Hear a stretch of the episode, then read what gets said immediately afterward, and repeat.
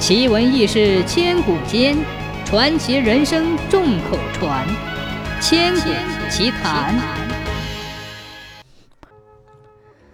伊尹是商王朝的开国功臣，他开始是商汤的家奴，负责种菜烧饭。这种生活使他觉得枯燥无味儿，常为自己的一身才华没有得到商汤的发现而郁郁不乐。于是他总想找机会展露一下自己。后来，伊尹想出了一个有点风险的好主意。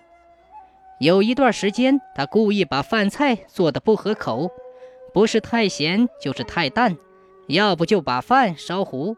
总之，商汤吃得很不适口。终于有一天，商汤在宴请宾客时，伊尹又把饭菜做砸了。商汤大为生气。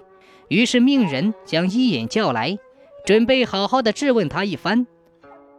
伊尹来到后，商汤问他：“你为何最近做菜那么不认真？不是太咸，就是太淡，还在我宴请宾客时让我出洋相。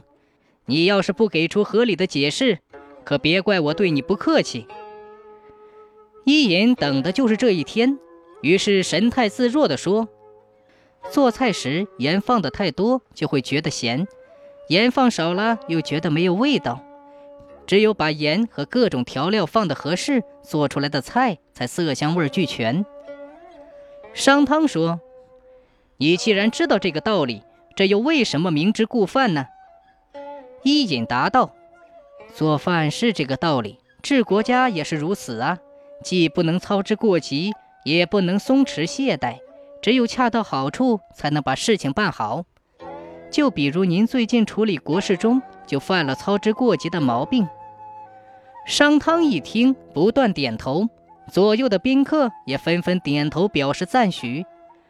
后来，商汤又多次单独和伊尹谈话，他发现伊尹确实是个经世治国的不世人才，于是下令解除了他家奴的身份，启用他作为自己的主要谋士。后来，商汤在伊尹的帮助下，终于灭掉了夏朝。